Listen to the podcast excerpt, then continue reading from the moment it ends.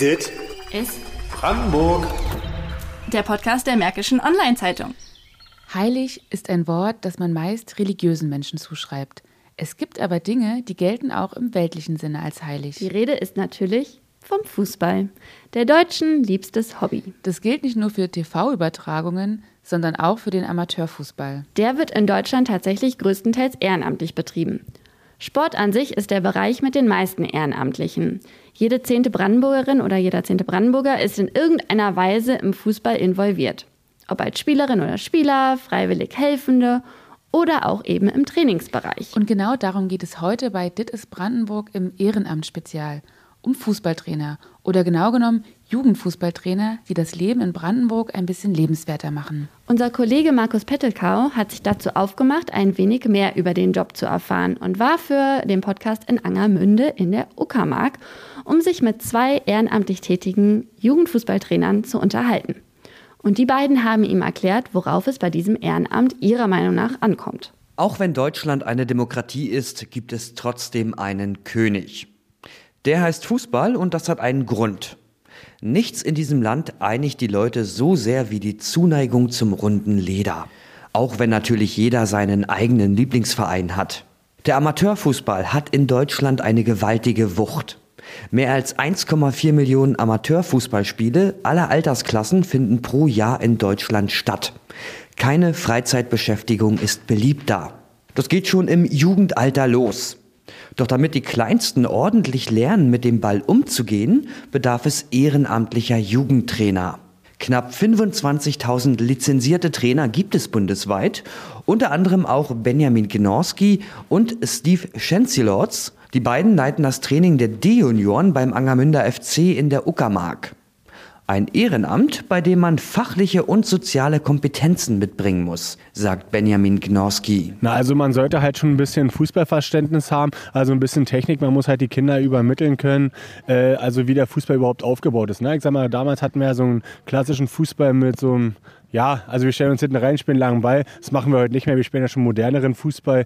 Dementsprechend, also muss man die Kinder halt auch wirklich äh, diese Kondition viel beibringen. Ne? Was sie ja gerne nicht mögen mit dem Laufen, aber ja, also man trainiert es immer wieder. Ganz wichtig ist beim Fußball natürlich die Disziplin, was man dazu braucht. Ne? Also die Einstellung von den Kindern. Wir hatten auch schon Sachen, also wo die Kinder viele keine Lust mehr hatten, aber man hat halt einfach Einzelgespräche mit den Kindern geführt und ja, also man hat also versucht, mit den Kindern dran zu arbeiten. Ne? Natürlich dürfte der Spaß nicht auf lange Strecke gestellt werden, aber also man versucht halt immer das Bestmögliche, dass das halt nicht so eintönig ist und für den Kindern, wo sie sagen, äh, ich habe gar keine Lust mehr zum Training zu kommen und also dass er halt mit dem Spaßfaktor immer beim Fußball im Vordergrund steht. Ne? Wir sind ja ungefähr ein Alter, so Mitte, Ende 30 wahrscheinlich, würde ich jetzt mal so annehmen vom Aussehen her.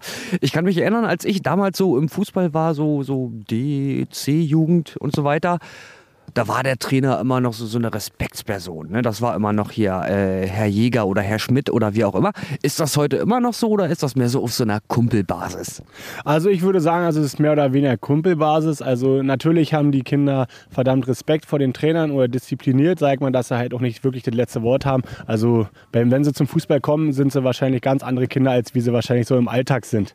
Also die wissen ganz genau, wie sie sich auf dem Sportplatz zu benehmen haben. Dem pflichtet auch sein Kollege Steve Schenzielorts bei. Wir haben einen anderen Einfluss auf die Kinder als die Eltern wahrscheinlich. Äh, Respektpersonen sind wir schon, aber mehr als Kumpelbasis. Also wir werden nicht mit dem Nachnamen angesprochen, sondern mit dem Vornamen. Und dass es doch ein bisschen locker bleibt. Und äh, aber die Kinder wissen schon, wie weit sie gehen können und wie weit nicht. Ne? Du hast ja gerade gesagt, die Kinder sind vielleicht hier ein bisschen anders als äh, zu Hause oder woanders. Du trainierst ja dein eigenes Kind hier. Ja, ist so. Also ist manchmal schwierig, äh, Fati und gleichzeitig Trainer zu sein. Aber auf dem Fußballplatz funktioniert es doch. Äh, zu sagen, okay, das Kind unterscheidet, ist jetzt Trainer und äh, zu Hause eben ist er bin ich der Papa eben. Ja? Also ist schon ein himmelweiter Unterschied. Man muss es aber auch so einbringen und auch dem Kind zu zeigen, dass es jetzt nicht, was mein Sohn ist, äh, dass er im Vordergrund steht, sondern ein Spieler von wie alle anderen auch sind. Ne? Das muss man auch klar differenzieren, ja. Das ist einfach so.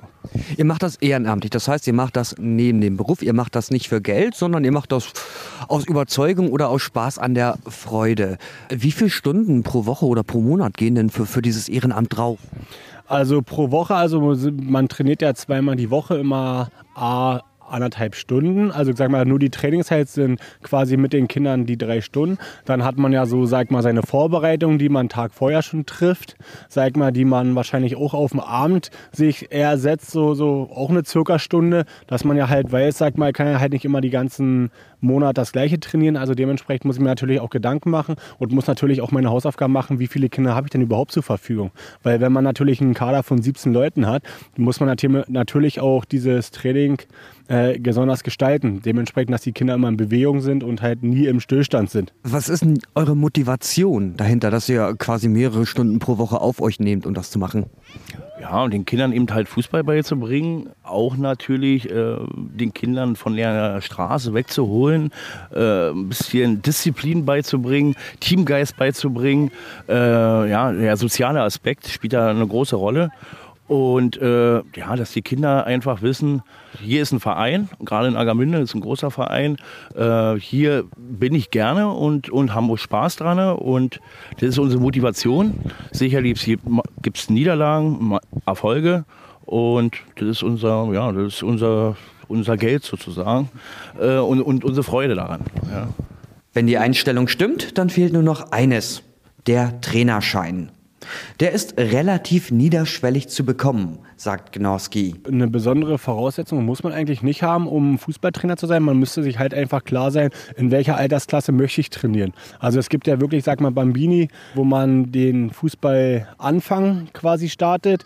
Und es gibt ja natürlich auch diesen Fußball im Breitensport auf dem Großfeld, wo man natürlich äh, Junioren hat, die in der Pubertät gerade stecken und natürlich auch weiß, gesondert wieder mit umzugehen. Also ich sag mal, die kleinen Kinder im Alter von fünf Jahren sind anders zu trainieren, als wie die, sag mal, äh, in dem Alter von sieben bis acht Jahren.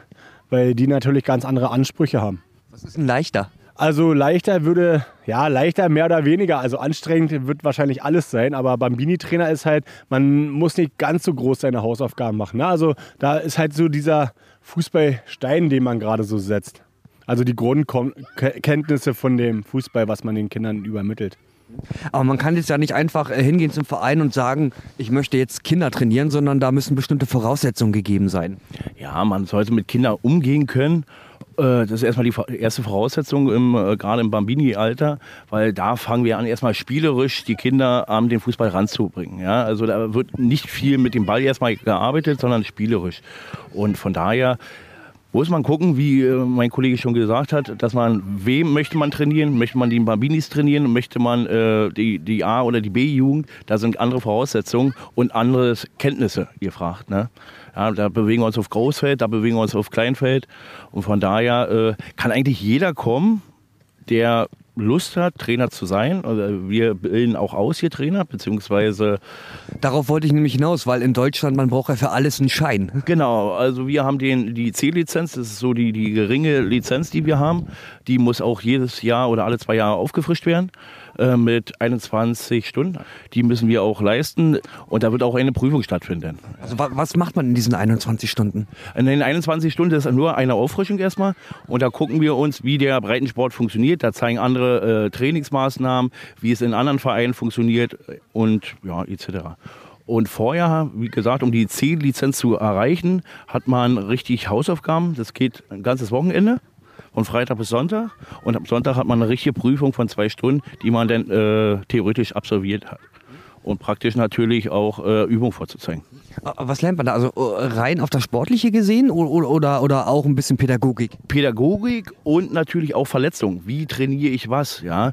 Also welche Fasern trainiere ich mit, mit welchen Trainingsmaßnahmen etc. Das wird alles einem beigebracht. Nicht nur in dem Sinne praktisch, sondern auch viel Theorie. 25.000 lizenzierte Fußballtrainer in ganz Deutschland. Das hört sich erstmal gut an. Allerdings konzentrieren sich die Trainer, wie in vielen anderen Bereichen auch oftmals, auf die Ballungszentren. Regionen wie die Uckermark sind auch hier unterbesetzt. Das heißt, Trainer, gerade Jugendtrainer, werden gesucht. Benjamin Gnorski kann nur empfehlen, sich hier zu engagieren. Natürlich, keine Frage. Ohne diese ehrenamtlichen Tätigkeiten würde es gar keinen Fußball geben. Hier in Deutschland oder wahrscheinlich auch in anderen Ländern sonst würden die Vereine gar nicht existieren, weil es ist ja alles wirklich nur auf Ehrenamt aufgebaut und ja, sonst würde es einfach keinen Fußball geben. Wir setzen eben halt die Grundsteine für die Großen, also so, dass sie eben sich dann in Profifußball irgendwann bewegen werden können. Ja, da setzen wir die Grundsteine die Kindern erstmal den Fußball beizubringen und sie äh, dabei auch zu behalten und zu sagen, Spaß daran. Und natürlich der eine oder andere wird entdeckt und ja, setzen wir halt die Grundsteine. Ne? Wir sind jetzt hier in Angermünde. Angermünde ist eine, ja, so eine typische Kleinstadt in äh, Brandenburg, auch viel von äh, Wegzug betroffen. Wie sieht die Trainersituation hier bei euch aus? Ja, momentan schwierig. Natürlich, alle sind arbeiten. Viel der Ehrenamt, wie gesagt, ist schwierig zu halten. Und äh, ja, ein Mangel haben wir. Wir haben viele Kinder, viele kommen zu. Mittlerweile stehen wir schon da, wo wir sagen müssen, mm, mm, mm, wir können schon keine Kinder mehr annehmen, ja, weil einfach der, äh, das Training darunter leiden würde. Wenn man so viele Kinder hat, kommt jeder doch zu kurz. Ja, damit haben wir eben halt Probleme. Heißt, ihr braucht Leute? Wir brauchen Leute, auf alle Fälle. Kommt her ja, und meldet euch. So sieht es übrigens auch bei vielen anderen Vereinen im ländlichen Brandenburg aus. Es fehlen Leute, die sich im Jugendbereich engagieren. Die Kontaktdaten des Angermünder FC findet ihr in den Shownotes. Und falls ihr euch auch für ein Trainer-Ehrenamt in eurer Region interessiert, schaut doch einfach mal auf den Webseiten der jeweiligen Vereine nach. Da findet man meist Telefonnummern oder E-Mail-Adressen zum Nachfragen. Genau, und das war's für heute mit unserer Reihe Lebenswertes Brandenburg hier beim Podcast Dit ist Brandenburg. Morgen geht es an dieser Stelle weiter mit einem Heimatverein im Landkreis Oder-Spree. Dit ist Brandenburg der Podcast der Märkischen Online-Zeitung.